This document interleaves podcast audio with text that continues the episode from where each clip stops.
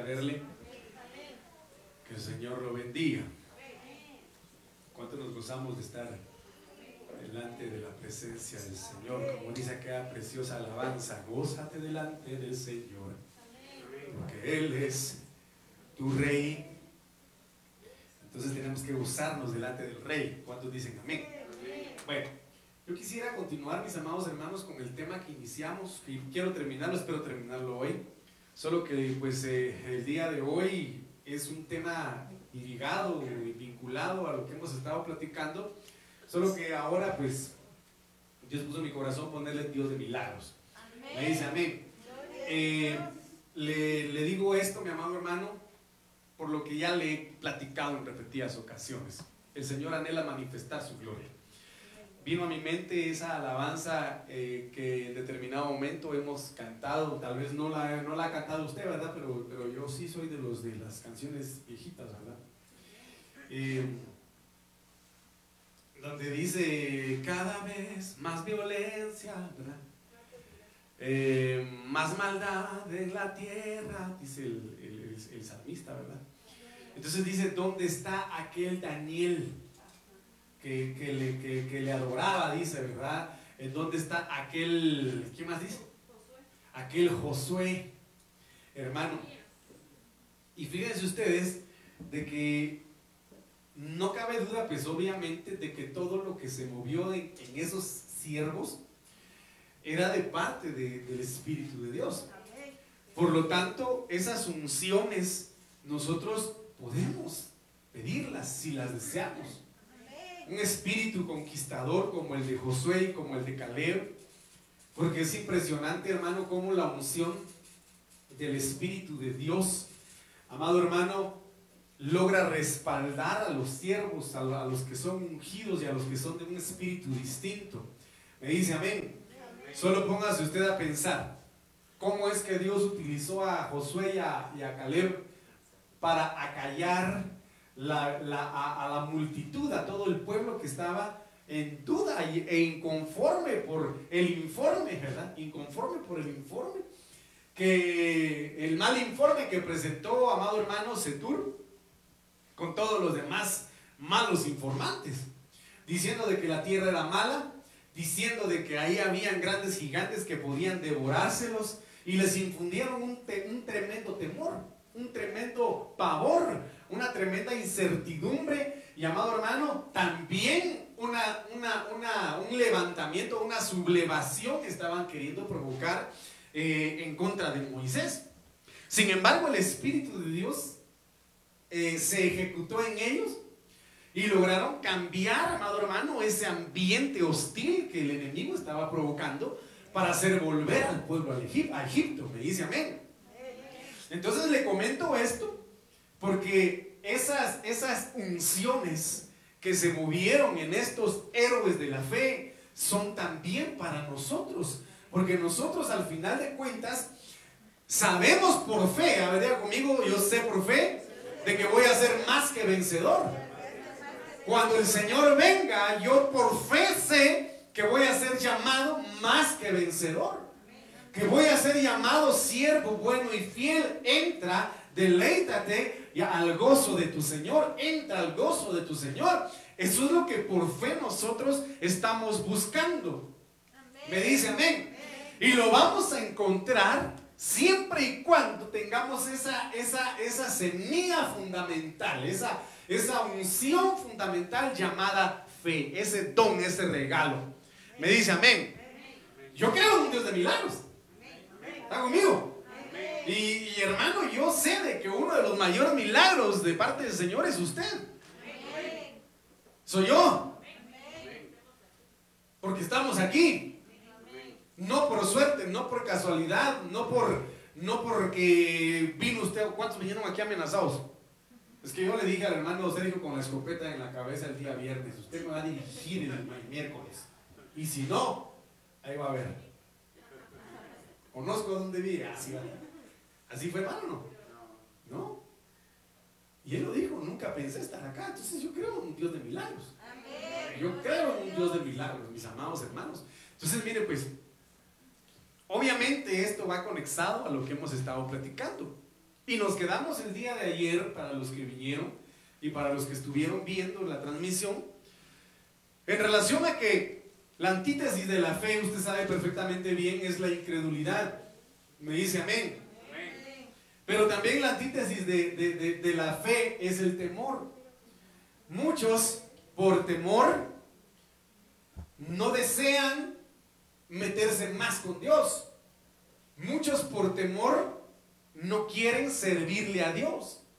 Muchos por temor se detienen eh, ante un sueño, ante una visión, ante un plan que Dios ha estipulado para su vida a manera de querer levantarlo por temor, porque dicen voy a fracasar, porque dicen voy a, voy a hacer burla de los demás. Amado hermano, y es parte de lo que el enemigo quiere para que su pueblo no alcance esos milagros preciosos que Dios tiene preparados para la humanidad y para sus hijos en los últimos tiempos. Entonces nos quedamos el día de ayer con Lucas 9:41, en la cual el Señor Jesús responde de una manera, eh, pues no sé, yo supongo que Él se enojó, Él se molestó, se indignó, se entristeció, qué sé yo, cuántos sentimientos el Señor Jesucristo pudo haber experimentado. Y acá le responde el Señor a sus discípulos y les habla los, cataloga como una generación. Los cataloga, mi amado hermano, como una, una generación que no tiene fe, que es incrédula. Pero platicando el día de ayer veíamos de que la incredulidad no viene sola. La incredulidad viene de la mano con la perversidad. Me dice amén. Con la perversidad. ¿Qué quiere decir eso? de que un perverso es el que viene a, pervertir la verdad, que viene a tergiversar la verdad. Y por eso Satanás, tomando a la serpiente, tergiversó la verdad de Dios, haciéndola, ah, haciendo que Eva cayera, que, que Eva cayera en un error y pecara. Entonces en este sentido viene el Señor y dice, generación incrédula, y perversa. ¿Hasta cuándo he de estar con vosotros y os he de soportar? Entonces, platicando el día de ayer, veíamos de que un hijo de Dios o una persona puede constituirse perversa, como en, la, en el Evangelio, el Código Real habla cuando se aparta del Torah, cuando se aparta de la palabra, cuando se aparta de la verdad. Y hay algunos que se apartan de la verdad bajo conveniencia me, dice amén. No aceptan la verdad porque no les conviene aceptarlas. Y vemos que Jesucristo fue uno de ellos, que habló contundentemente la verdad. Amén. Habló contundentemente la verdad y por lo tanto los escribas, los fariseos y los saduceos lo mataron. Entonces pervirtieron la verdad. Se puede constituir alguien eh, perverso Alguien que está sumido en una confusión, como lo dice acá, ustedes están confundidos y no confían en Dios. El diablo dice la Biblia que puede vestirse o se vestirá como ángel de luz a manera de engañar incluso hasta los escogidos del Señor. Los va a confundir. Los va a confundir. Y a esto nosotros, mis amados hermanos, le tenemos que prestar muchísima, muchísima, muchísima atención. Muchísima atención. Ah, hay una publicación pues valga la redundancia que le hicieron pública, ¿verdad? En una de las redes sociales, en la cual en una de las librerías más importantes de, las, de la zona viva de la capital, eh, voy a omitir el nombre, ¿verdad? De la librería, pero es una librería muy, muy, muy grande, a donde solo, a donde solo van pues extranjeros, ¿verdad? A tomarse un cafecito y a leer un libro y, la gente, pues, que, que, ¿cómo se llama? Le gusta ese tipo de ambiente, se va a meter ahí. Pero es una de las más importantes de la, de la, de la zona viva. Y dentro de sus vitrinas principales, ya tienen eh, a la venta libros. En donde están en inglés, por supuesto, ¿verdad? Ya le enseñan a los niños. Donde mi vida con mis dos mamás. Mi vida con mis dos papás entonces, ¿qué quiere decir eso? De que vaya a levantarse una confusión tremenda en los últimos tiempos. Y se va a cumplir la palabra donde dice que a lo bueno le van a llamar malo y malo a lo bueno. Porque ahorita para esta gente ya es malo un matrimonio normal. Ya es malo que una mujer tenga hijos. Ah, no es que ahorita ya tener hijos, no, mejor que, que mueran. Que mueran. Y entonces es una situación bastante importante que la iglesia, mi amado hermano, tiene que considerar y que esta, y que esta consideración debe ser un motivo para que nos despertemos. Para que nos despertemos. Y le voy a decir por qué. Porque usted va a ser parte de esos milagros del Señor. En lo cual usted va a ser usado para, para convertir a la gente y que se vuelva a Dios. Yo no sé, pero Dios va a poner quizá en su camino a alguien que esté en este tipo de pecado y usted no se aguante las ganas de hablarle del Señor. Y lo vengo activando en el nombre de Jesús. Y lo vengo habilitando en el nombre de Jesús. Para que usted con ese carácter del Espíritu Santo, con valentía, amado hermano, y sin temor, y obviamente con amor y con sabiduría, usted pueda convencerlos de alguna manera. El Espíritu Santo le dijo, le dijo, le dijeron los discípulos al Señor Jesucristo, ¿y qué les vamos a decir? Y el Señor Jesucristo preocupen de lo que vayan a decir. Mi Espíritu, el Espíritu Santo, les va a decir, les va a poner las palabras en su boca para que ustedes sepan qué expresar.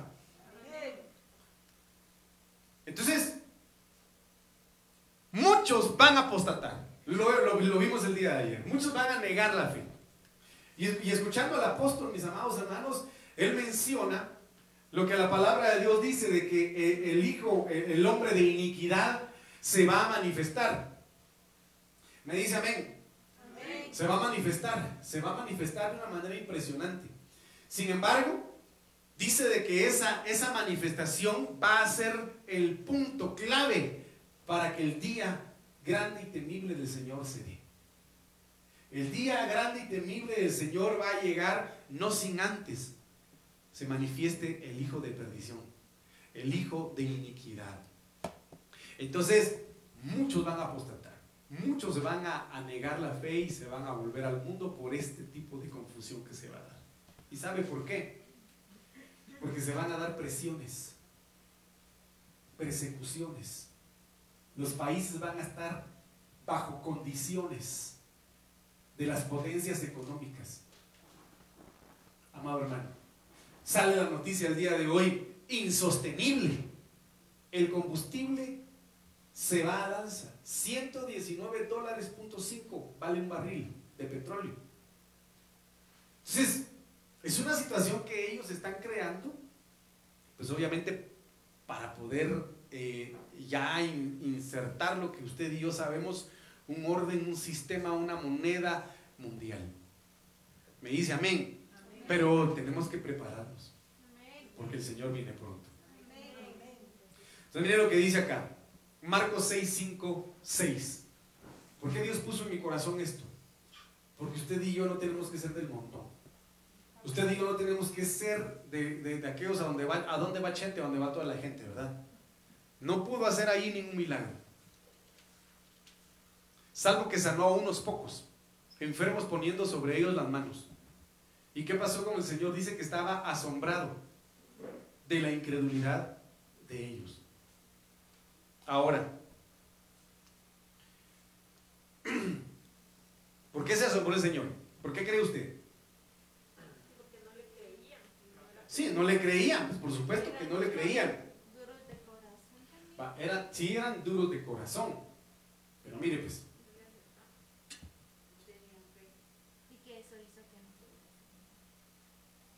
¿Cuántos han visto milagros aquí? En su vida. Hubo una hermana que lastimosamente se, estuvo aquí y se fue. ¿Tú sabes por qué? Pero en una, en una, no sé si fue una mañana de oración. No me recuerdo. Pero ella tenía un quiste en uno de sus pechos. No sé si se recuerdan de la hermana. Ella tenía un quiste en uno de sus pechos. Y en esa mañana de oración, la presencia del Señor, bendito sea Él, y su misericordia tan grande nos visitó. Que ella esa mañana recibió sanidad. El quiste se le quitó y el dolor se le fue y después vino conmigo, mire pastor, fíjese que estábamos nosotros aquí en oración y yo sentí como el fuego del Espíritu cayó en mí y se me quitó. Resumí las cuantas. Dios hizo un milagro en ella. Viviendo ella ese milagro, ¿cómo no creerle al Señor? En, futuras adversidades.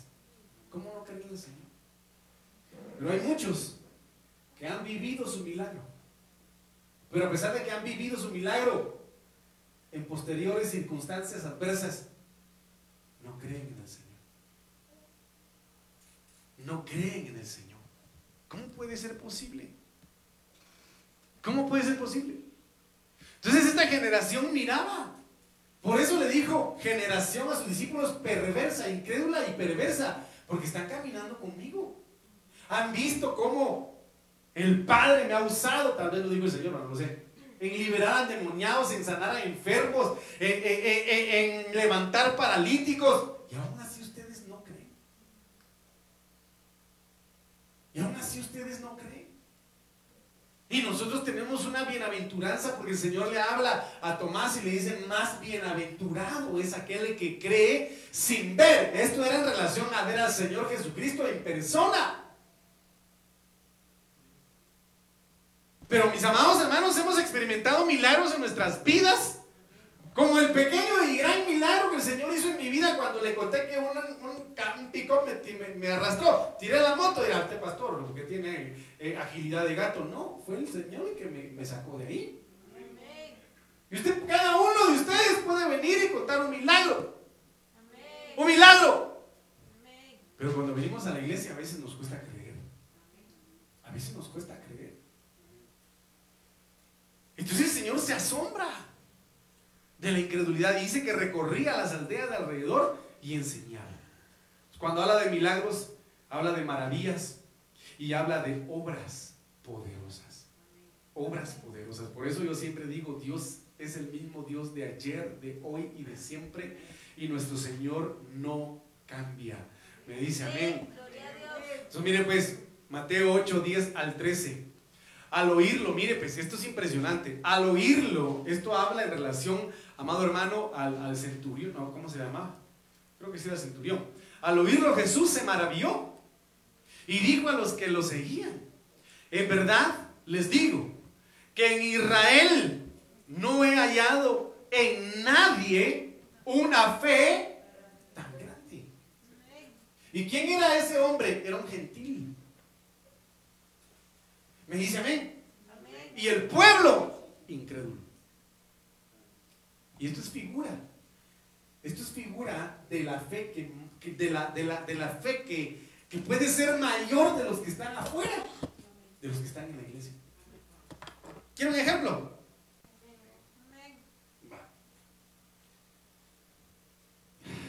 ¿Será que se lo doy? Pero mire, pues, algunos, para poder ingresar a una secta, ayunan, se apartan, matan, no importa qué es lo que tengan que hacer, con tal de ser parte de una secta satánica. Y que el Señor reprenda al diablo en el nombre de Jesús. Y que el Señor ate, ligue y envíe al abismo en el nombre de Jesús a tu espíritu inmundo. Pero ¿por qué le digo esto? Porque ellos se preparan. ¿Y usted? ¿Y yo? Esos a los que les dicen monos, que se suben a los palos, ¿cuánto tiempo se preparan? No, hombre. Se van a la montaña a vivir como monos. No se bañan. No mujer no nada. O sea, no, no de nada, no de nadar, ¿va? sino no se cambian. Cuando llegan, ¿por qué? Porque hacen un pacto, pero se preparan. Y usted cuando viene a la iglesia, se prepara. Así, pastor, viera, yo me tardo tres horas en plancharme el pelo, en maquillarme, en repellarme, en limarme las uñas, en limpiarme los callos. Y usted viera tanto que me tardo yo. Eh, no me refiero a ese tipo de arreglo, aunque es bueno porque hay que presentarse bien delante del Señor, pero espiritualmente hablando. Ah, voy a ir a la iglesia a ver qué tal. Voy a ir a ver solo porque dicen que el hermano Sergio va a cantar hoy.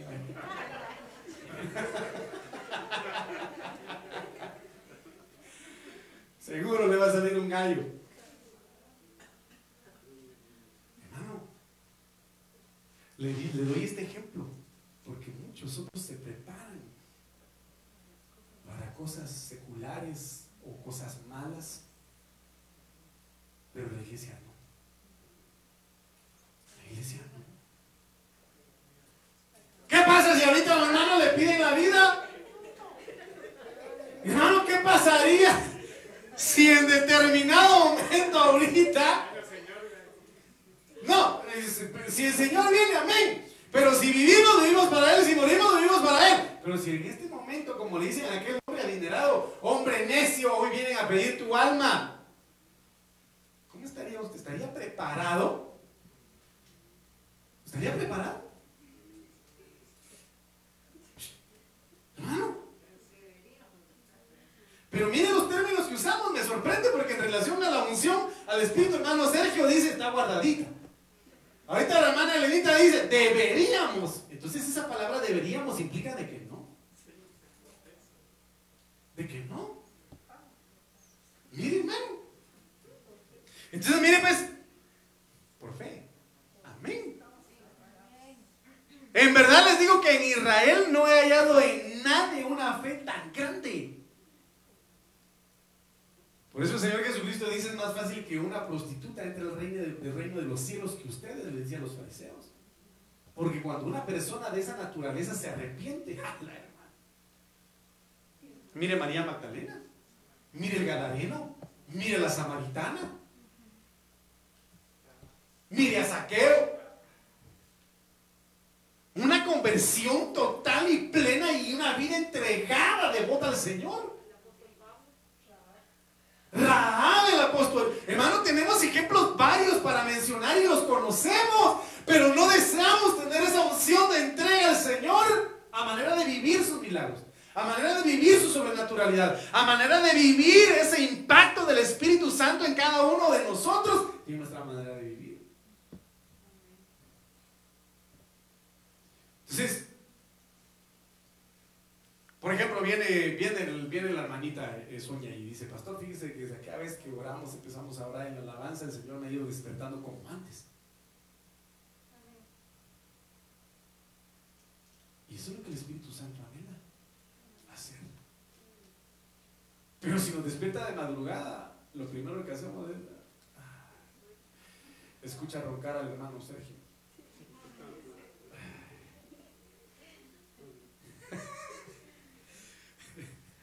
Uno escucha de dormir a la pareja y uno lo que quiere es seguir durmiendo. Pero si la fuerza del espíritu lo mueve a uno más que la comodidad, uno se tiene que levantar a orar. Uno se tiene que levantar a orar. Mi cuarto de batalla, diría la película, es el baño. Y les digo que vendrán muchos del oriente y del occidente y se sentarán a la mesa con Abraham, Isaac y Jacob. ¿Por qué mencionan a Abraham, Isaac y Jacob? Una estrellita de la mano, por favor. Por la fe. Porque no había ley, no había mandamientos. Solo creyeron en la voz del Señor que les hablaba, que los guiaba. Y por, y por la fe fueron llamados justos. Por la fe. Pero los hijos del reino serán arrojados. Es que esto es lo que me impresiona. Los hijos del reino los hijos del reino serán arrojados a las tinieblas de afuera, ahí será el llanto y el crujir de dientes. Porque recordemos que para entrar al reino hay que ser nacido de nuevo. En agua y en espíritu. ¿Cuántos, cuántos ya se bautizaron acá? Levante la mano. Y si no se ha bautizado, hermano, ya le dije, venga, lo bautizamos en el nombre de Jesús antes de que sea demasiado tarde. Y del Espíritu Santo. Amén. Amén. Pero no solo debemos quedarnos ahí, yo se lo dije ayer, hay que ir buscando el crecimiento, la perfección en Dios. ¿Por qué? Porque ¿cómo puede ser posible que los hijos sean arrojados? Por causa de la incredulidad. Y lo vamos a ver. Entonces Jesús dijo al centurión, vete, vete, le dijo, así como has creído, te sea hecho. Hermano, yo sé que usted le cree al Señor y yo sé que más de alguno le anda pidiendo al Señor una respuesta. Y si usted ha venido hoy con un corazón esforzado, valiente y, crédulo delante del Señor, el Señor dice, vete, hoy vas a salir de aquí, te vas a ir a tu casa y así como has creído, te sea hecho. Así como has creído, te sea hecho. Sea cual sea tu petición, sea cual sea el milagro que estés esperando. Si has creído, vete. Así como has creído, te sea hecho. Pero qué tremendo es esto y sabe por qué. Porque esperamos que el Señor haga nuestro milagro con el apóstol, con el profeta internacional, con el evangelista multigaláctico, hermano, con el profeta de cinco unciones. Ah, si viene un, apóstol visitante, entonces ahí Dios me va a hacer mi milagro. Mentira del diablo. Esperamos que venga uno de afuera para que la gloria descienda y se dé milagro. Y no es así. Y no es así, hermano. Muchos Como el ejemplo que yo le di a aquella hermanita que quería irse al norte. ¿Verdad que ya le conté ese testimonio? La hermanita se quería ir a Estados Unidos sin decirle nada a su esposo, hermano, solo quería dejar abandonada a su familia e irse, ya tenía todo pagado. Coyote VIP. Ya tenía todo pagado. De repente esa misma noche que quería irse le dio una pancreatitis aguda. Postrada y hospitalizada. Día después vino la escuela profética y ella esperaba recibir palabra de un profeta de dos metros, ojos verdes, rubio como el sol, y que le profetizara en alemán, porque ella solo alemán entendía. Y que le, penetrara el alma con esos ojos azules, hermano. Porque eso es lo, eso, eh, la, mucha gente solo en ese tipo de humanidad tiene puesta su mirada. Entonces vino el pastor y la envió a uno que a su parecer no mucho le agradó. No era ese bien parecido que ella quería, sino que un siervo humilde, pero, pero que cuando ella se le acercó el Señor le habló y le dijo, por cuanto tenías pensado hacer algo que no estaba dentro de mi voluntad, yo te postré en cama. Así que lo que viviste, yo lo permití. en la persona que menos pensó. Tu milagro está en el momento en el que menos piensas con la persona que Dios quiere utilizar y la que menos imaginas. No importa quién sea. Lo importante es creer. Creer en la promesa de Dios, creer en el poder de su palabra, creer en el poder de su espíritu, creer en el poder de su sangre, creer en el poder sobrenatural de su mano. Solo dése cuenta, ¿a quién utilizó el Señor para salvarle la vida a Balaam? ¿Ah? ¿Cuál era el sueño del burro en la película de Shrek? Ser un corcel. Y en una de las películas se convirtió en un corcel. Pero el Señor utilizó a la burra para salvarle la vida a Balaam.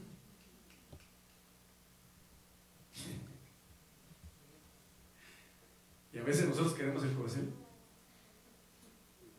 Y por eso no fue agradable ante su pueblo el Señor Jesucristo porque era de parecer desagradable, dice el libro de Isaías 53. Como el pueblo era tan prejuicioso, ellos esperaban a un prototipo tipo Saúl, porque dice que Saúl era alto, sobresalía de todo el pueblo. Pero nunca esperaron que alguien que les cayera mal físicamente les dijera todas sus verdades e hiciera milagros y prodigios en medio de ellos que ellos nunca hicieron, ni nunca pudieron hacer, ni nunca han hecho. Y siguen así. Entonces el Señor dice, así como has creído, veniste a mí, me viste y creíste que el que me envió es mi Padre, así como has creído, te sea hecho. Y el criado fue sano en esa. En esa misma hora. Mis amados hermanos. En esta misma hora Dios puede estar ejecutando un milagro para tu vida. Lo único que tienes que hacer es aferrarte, hermano, proféticamente, atraer lo futuro a tu presente y decir, yo vengo arrebatando lo que es mío. Señor, y activa ese milagro para mi vida, cualquiera que sea. En el nombre de Jesús. Mire pues, dos ejemplos impresionantes Lucas 4, 25, 29, esto ya lo hemos mencionado.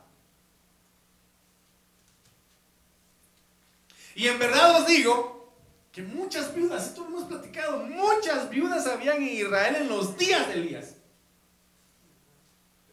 Muchos habían en el momento en el que estabas pasando tu peor momento, o quizá estés pasando tu peor momento, muchos, muchos en el mundo están igual o peor que tú viviendo peores circunstancias.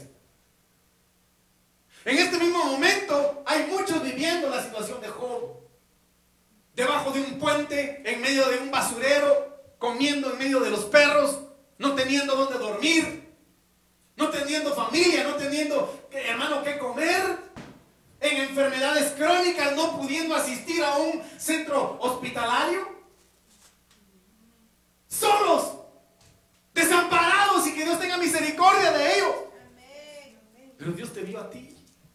Dios te vio a ti y dijo, esta es mi hija, este es mi hijo. A este no lo voy a desamparar.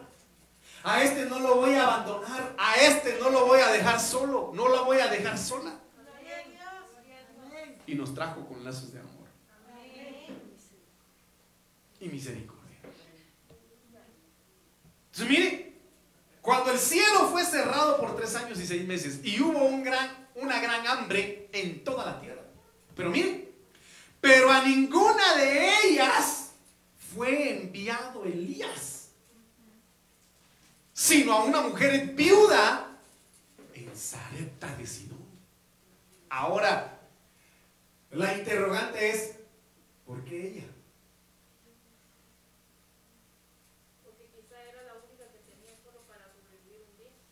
Cree? Es su, es su hipótesis.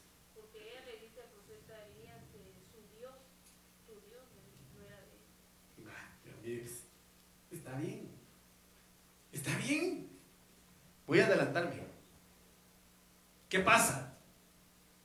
Con la viuda de Sarepta, siendo gentil, no perteneciente al pueblo de Dios. Mire lo que dice Primera de Reyes 17.9. Le dice el Señor a Elías, levántate, ve a Zarepta, que pertenece a Sidón, y quédate ahí. ¿Y qué le dice el Señor? He aquí, yo he mandado a una viuda de allí que te sustente. Para que lo entendamos mejor, la palabra de Dios para todos. Vete a Zarepta en Sidón y vive ahí en aquel lugar vive una viuda a quien yo le he ordenado que te dé comida.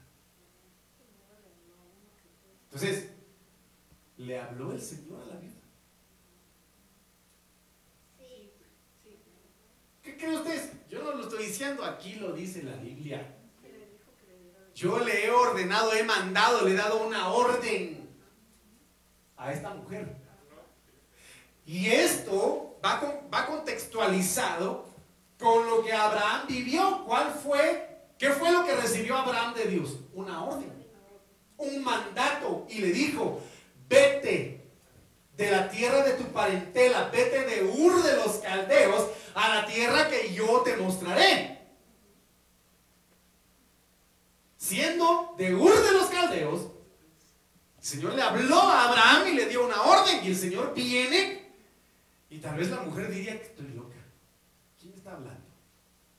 ¿Quién me está diciendo que va a venir un barbudo vestido de camello a pedirme comida? Una voz. Es que Dios actúa de manera impresionante, hermano. Yo no sé si usted lo ha vivido, pero yo lo he vivido. Estábamos con mi esposa comprando algunas cosas ahí en el supermercado. Mire, hermanos. Y había una mujer, una, una, una, una, ancianita, ¿verdad? Como una bebé, una chiquitita, así, mire. Y la señora tenía dos docenas de bananos. Y la nena pidiéndole un Kinder Wonder, que por cierto, le, aconsejo que no los compre porque dice que salieron con salmonella. ¿Cómo, sal, salmo, ¿Cómo se llama?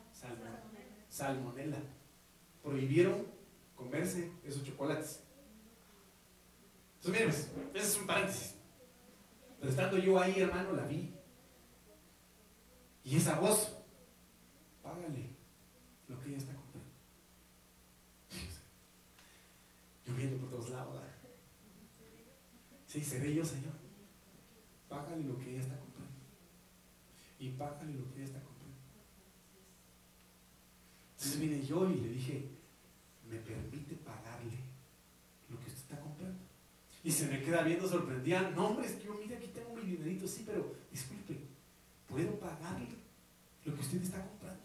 No, no tenga pena, no se preocupe. Y la nena se me quedaba viendo con una carita de sí, sí, sí, sí. Pero la señora decía, no, no, no, no, no. Que la señora sintió, mire, váyase, yo le voy a pagar lo que usted compró. muchas gracias. ¿Sabe qué me dijo? Que Dios bendiga su economía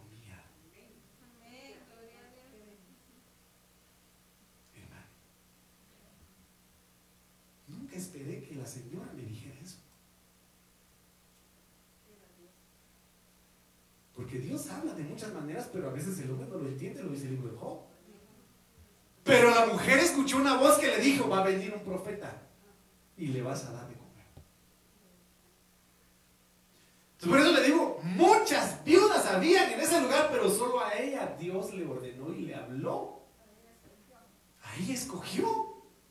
Y por eso le digo, Hubieron muchos en precariedad, en escasez y con problemas tan grandes como los que yo viví con mi familia. Pero el Señor a mí me escogió y me dijo, yo te voy a restaurar, yo te voy a levantar y de igual manera a usted. A usted, a usted, a usted, a usted y a usted, hermano. Es como el ejemplo, perdóneme que lo tome como ejemplo mi hermano Sergio y su familia. Pero pongámoslo así, muchos tal vez pudieron haber experimentado ese accidente aquí abajo. Y muchos sufrieron, quizá peor. Pero solo ustedes Dios guardó.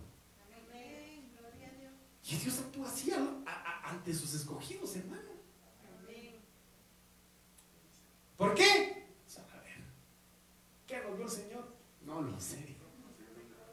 No lo sé pero el que nos vio con ojos de amor, nos vio y nos vio con ojos de misericordia y nos guardó y nos predestinó y nos amó, amado hermano, y por eso, habiendo muchos millones, a nosotros nos vio. Entonces, mire, pues, y muchos leprosos habían en Israel en tiempo del profeta Eliseo, pero ninguno de ellos fue limpiado, otro gentil sino Naamán el sirio. Aquí obviamente el Señor profetizando que los gentiles iban a ser parte de su, de su plan. Al oír estas cosas, todos en la sinagoga se llenaron de ira. Mire. Y no era algo que Jesús estaba inventando, era algo que estaba escrito en la palabra y aún así se llenaban de ira. Levantándose, lo echaron fuera de la ciudad y lo llevaron hasta la cumbre del monte sobre el cual estaba edificada la ciudad de ellos para despeñarlo. Qué Ahora en relación a Naaman, vimos aquí con la vida de Zarepta que el Señor le habló a ella. No lo digo yo, no lo invento yo, lo leímos, ahí está en la Biblia, usted léalo. Pero ¿qué pasó con Naamán? A Naamán, pues el Señor no le habló así como quizá con la, la viuda de Sarepta, sino que utilizó a sus siervos. Había en Damasco cierto discípulo llamado Ananías. Ah, no, perdón. Aquí está el ejemplo de Pablo. Me confundí. Este ejemplo que le pongo es en relación a lo que vivió la viuda. Que aquí estaba este Ananías. Pablo estaba pasando su proceso de, ceguera, ¿verdad, hermano? Donde se, se encontró con el Señor y el Señor lo dejó ciego.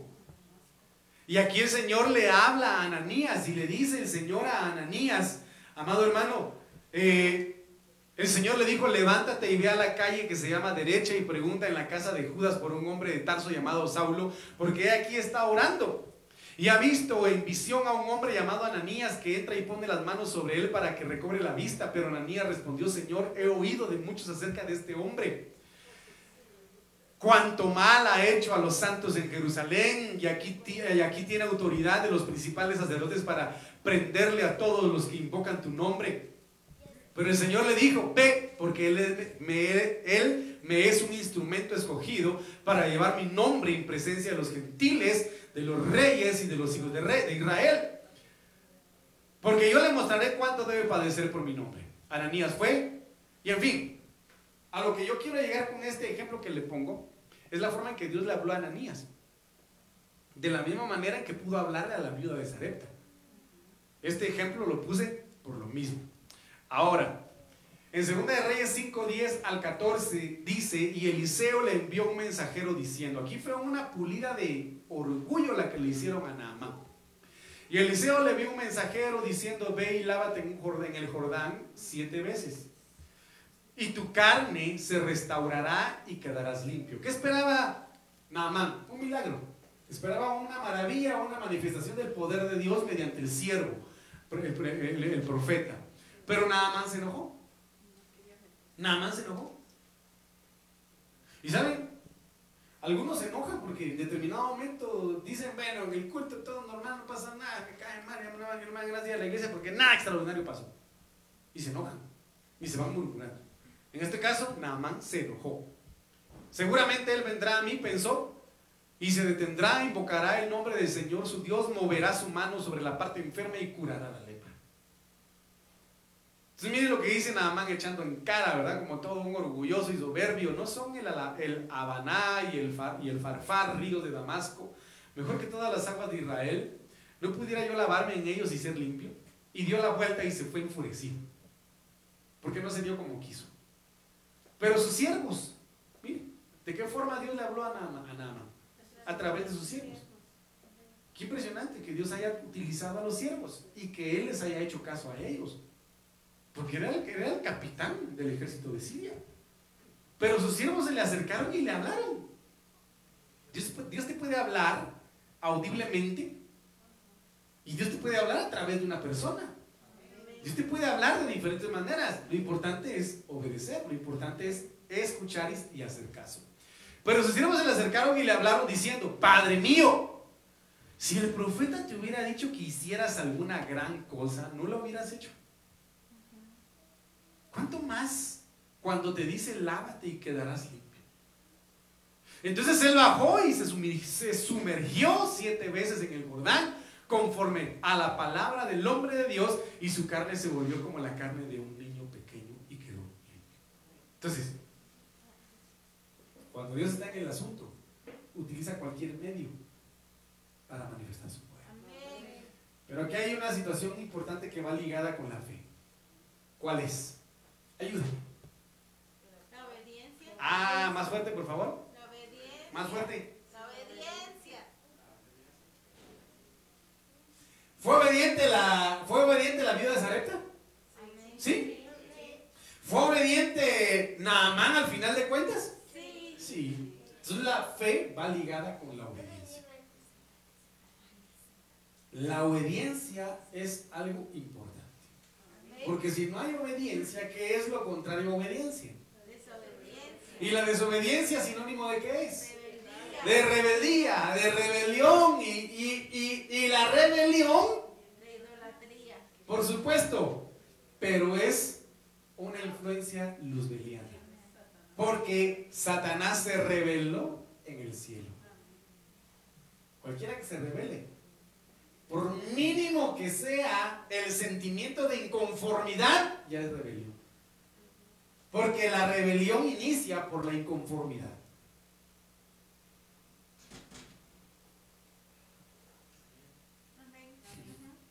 ¿Sí me está entendiendo, ¿Y qué es estar inconforme? Ayúdeme usted. Wilson, ayúdame, ¿qué es estar inconforme?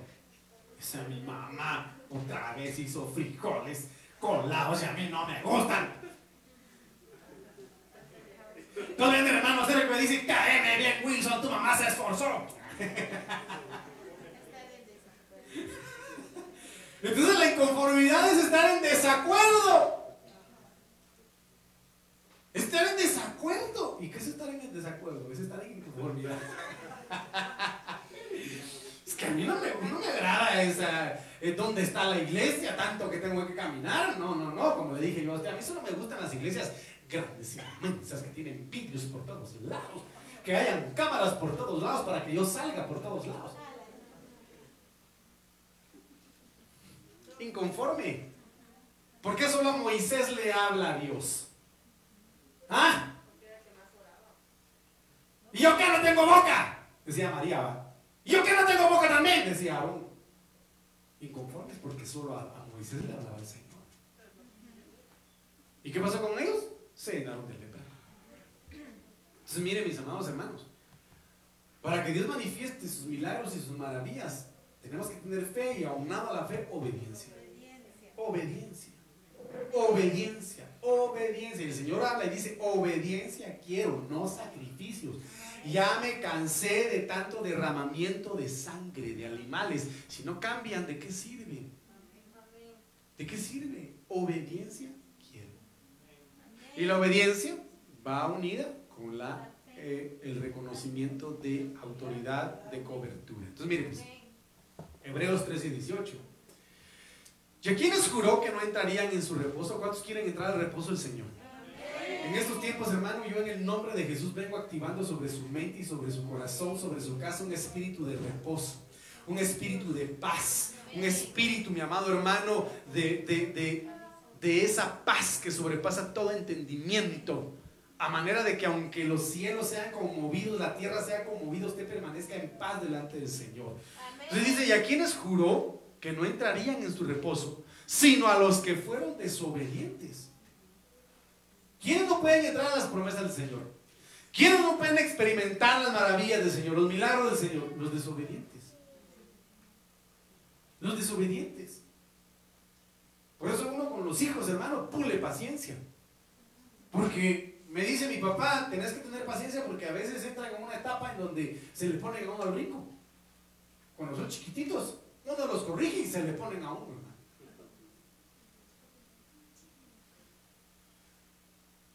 Pero a los que son desobedientes, el Señor dice, bueno, no me quieren obedecer, está bien.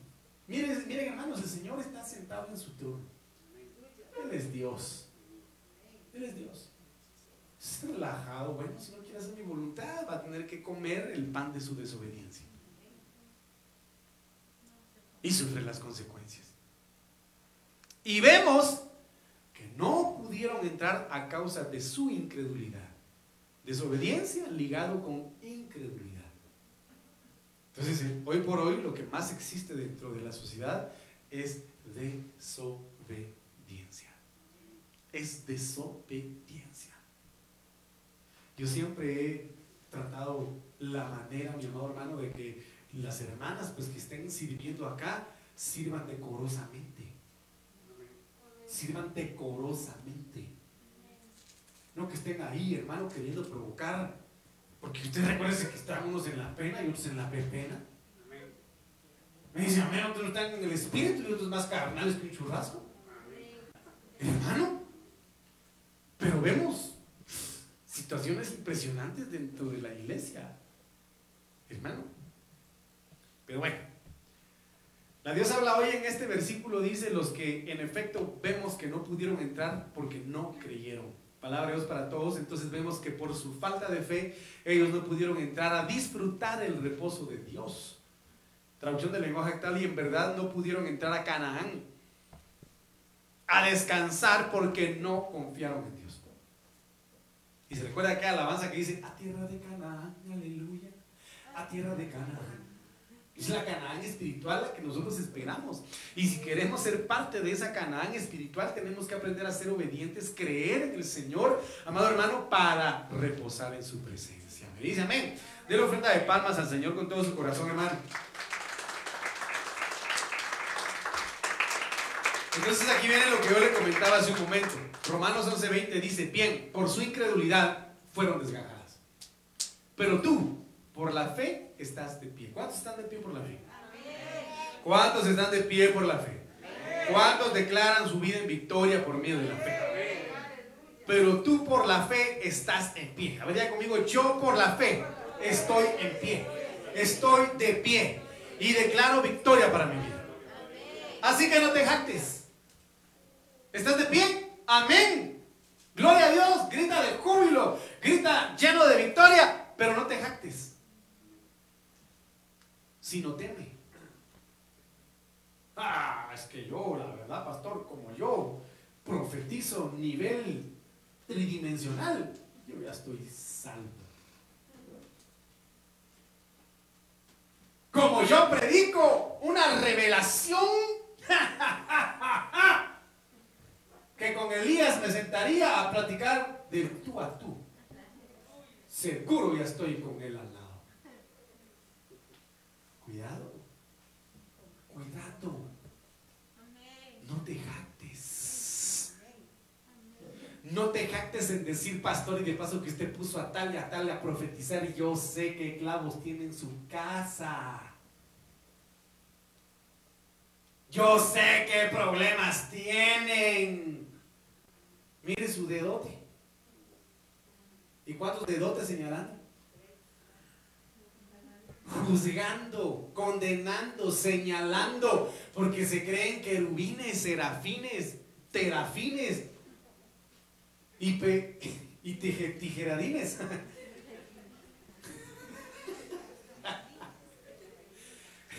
Ahí sí bien pulidos en tijerear a la gente, hermano. Pero mira, pastor, míreme a mí. Dios mío, tengo el espejito que me dice que soy el más santo del mundo. Pero santo cachón tal vez. Hermano, bien por su incredulidad fueron desgajados, pero dice, hermano, mire, puede ser desgajado alguien que se esté jactando. Y el que se jacta, el que se gloría de sí mismo, perdió el temor a Dios. Perdió el temor a Dios. Biblia, nuevo pueblo, de acuerdo a ellos los cortaron por no creer. Tú, en cambio, estás firme gracias a la fe. A conmigo, yo estoy firme gracias a la fe. No por mis fuerzas, no por mis propios medios, sino gracias a ese don, don maravilloso que el Señor nos dejó llamada fe. Pero en vez de llenarte de orgullo, teme. ¿Cuántos orgullosos están ahí? No, me- no, sí, tal vez sí, porque diría no tengo necesidad de ir a la iglesia. Pero en vez de llenarte de orgullo, teme. Teme un ejemplo de orgullo.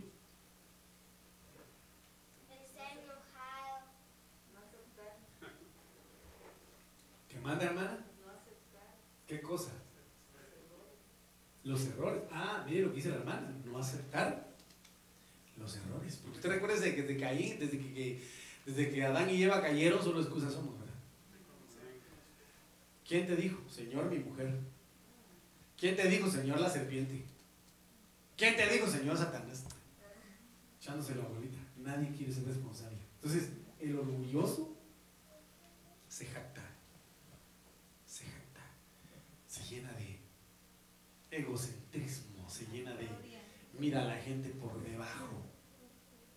Mírame, puedes tener el privilegio de mirarme, pero no me toques. Mira, hermano, qué tremendo es esto. Es como aquel pastor que le conté, ¿verdad? Que la inauguración del templo de ahí pasó de largo, hermano. Yo, eso fue hace años, ¿verdad? Queriendo darle la bienvenida y así se quedó mi mano. Yo era pichón todavía, no me había casado. Si no, le hubiera dicho a mi mujer, mujer, hasta acá. es broma. es broma. Pero mire, hermano, dije yo, Dios mío, que Dios bendiga a este siervo. Que Dios bendiga a este siervo. Porque, hermano, yo, dándole la bienvenida. Entonces, mire lo que dice Romanos 3.3. Entonces, ¿qué? Si algunos, mire, yo quiero que, yo quiero que vea usted este, este versículo. Entonces, ¿qué? Si algunos fueron infieles, ¿cuántos fuimos infieles? Delante del Señor. Dios, hermano. Más infieles que cualquier otra cosa. ¿Acaso su infidelidad anulará la fidelidad de Dios? Fuimos pecadorazos. Pero seguimos siendo llenos de errores, buscando la perfección. Pero eso, dice, no anula la fidelidad de Dios. No anula la fidelidad de Dios. Él siempre es fiel. Y eso es algo maravilloso que cada uno de nosotros debe considerar. Me falta un montón. Isaías 62, 2, 66, 2 dice, todo esto lo hizo mi mano. Y así todas estas cosas, mire, yo quiero que usted y yo podamos entender este versículo. Todo esto lo hizo mi mano. Y así todas estas cosas llegaron a ser, declara el Señor. Pero a este miraré, al que es humilde y contrito de espíritu y que tiembla ante mi ¿Por qué es que puse yo este versículo? Porque hoy por hoy, amado hermano, la ciencia está llegando a un nivel impresionante en donde el hombre se va a empezar a creer Dios. Se va a empezar a creer Dios y que para Él no va a haber nada imposible. Y están llegando al punto de lo que le comentaba el día de ayer, de ayer mezclar, amado hermano, la tecnología con lo orgánico. Y pretenden eternizar al hombre. Pretenden de que el hombre sea eterno, que no muera. Imagínense ustedes. ¿Y cómo lo van a lograr? A través de la nanotecnología. Yo le comentaba ayer de los Xenobots, que ya crearon los Xenobots, ¿verdad? Y estos pues, son seres que ya se pueden multiplicar por medio de, su, de su, naturaleza mecánica. Entonces, mire, pues, porque el, hombre se va a llenar de orgullo y de soberbia, va a dejar de reconocer que Dios todo lo hizo, que Dios todo lo creó. Y van a decir, no, yo lo hice. Y hay un científico que tiene fósiles, fósiles de dinosaurios y quiere clonar dinosaurios. Quiere clonar dinosaurios. Entonces se van a dar situaciones impresionantes, mis amados hermanos. Entonces vamos a resultar en cuevas, como cavernícolas. Entonces, mire, pues. Ay, Dios mío. Marcos 9, 22 y 23. Mire, pues, yo termino con esto. Y muchas veces lo ha echado en el fuego y también en el agua para destruirlo, pero si tú puedes hacer algo, ten misericordia de nosotros y ayúdanos. Mire lo que le dice el papá del niño lunático al Señor Jesucristo, pero si tú puedes hacer algo, ten misericordia de nosotros. Esto es clásico de la oración que muchos dicen, le dicen al Señor, pero si tú puedes, Señor. Pero si tú quieres, Señor. Entonces, miren, ¿cómo le contestó Jesús? Jesús le dijo, ¿cómo si tú puedes? ¿Cómo si tú puedes? Todas las cosas son posibles para que cree. Entonces, miren qué tremendo esto. Le dice, ¿cómo así? ¿Tú crees que yo no puedo? Posibles para el que cree. Entonces, miren lo que le dice el hombre. Y es algo con lo que termino. Al instante el padre del muchacho gritó y dijo, creo. Ayúdame en mi incredulidad. Bueno, ¿Cree o no cree? ¿Qué dice usted? Si dice creo, ¿por qué le dice ayúdame en mi incredulidad? Que explíqueme, por favor. Él quería creer, pero no podía creer. Quería, pero las circunstancias para él eran más grandes que su Ah, entonces mire, son situaciones impresionantes, hermano. Como dice aquella alabanza, no le digas a tu problema o no le digas a Dios qué grande es tu problema, sino dile a tu problema qué grande es Dios. Entonces, mira lo que dice la Biblia Arcas Fernández. Entonces el padre del muchacho gritó, yo tengo fe, pero ayúdame a tener más. ¿Cuántos tienen fe? ¿Y cuántos quieren tener más? El Señor nos ayude a tener más fe. Levante sus manos y dígale, Señor, yo tengo fe, pero ayúdame a tener más fe. Ayúdame a tener más fe. Mire lo que dice la Reina Valera 77. Al instante el padre del muchacho dijo a gritos, creo, ven en auxilio de mi poca fe. Qué tremendo es esto, hermano.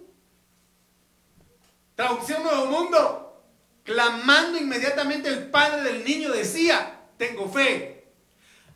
Esto me llamó mucho la atención porque dice, ayúdame donde necesite fe. Porque necesitamos fe para las diferentes circunstancias que vivimos. ¿Cuántos tienen negocio acá? Necesitas fe para tu negocio. ¿Cuántos tienen adversidades en medio de la, de la familia? Necesitamos fe para, los problemas que se dan dentro de la familia. O sea, aquí es importante, Señor, ayúdame donde necesite fe. ¿Dónde necesitas fe? ¿Para qué necesitas fe? Esto es importante, hermano. Y termino acá. El Evangelio Código Real dice, inmediatamente el padre del muchacho dijo, anima Ah, ah, miren lo que dice aquí, anima a mí. Me imagino que dice acá, tengo fe. Pero miren lo que dice acá, ayúdame a liberarla. Entonces hay fe que es cautiva. Mi hermano, como lo dijo mi esposa, es que las circunstancias vienen a hacer cautiva mi fe. Ayúdame a liberarla. Entonces levante sus manos conmigo esta noche y diga, Señor, ayúdame a liberar mi fe. Ayúdame a liberar mi fe en el nombre poderoso de Cristo Jesús. A manera de que el Dios de milagros se manifieste en nuestras vidas. De una manera sobrenatural. ¿Me dice amén? Y amén. Den ofrenda de palmas al Señor. Que Dios bendiga a los que nos pudieron estar viendo. Se me puede ayudar el hermano del piano.